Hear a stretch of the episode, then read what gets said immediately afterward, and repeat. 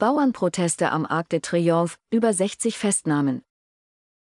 Bei Protesten von Landwirten am Arc de Triomphe in Paris sind mehr als 60 Menschen festgenommen worden.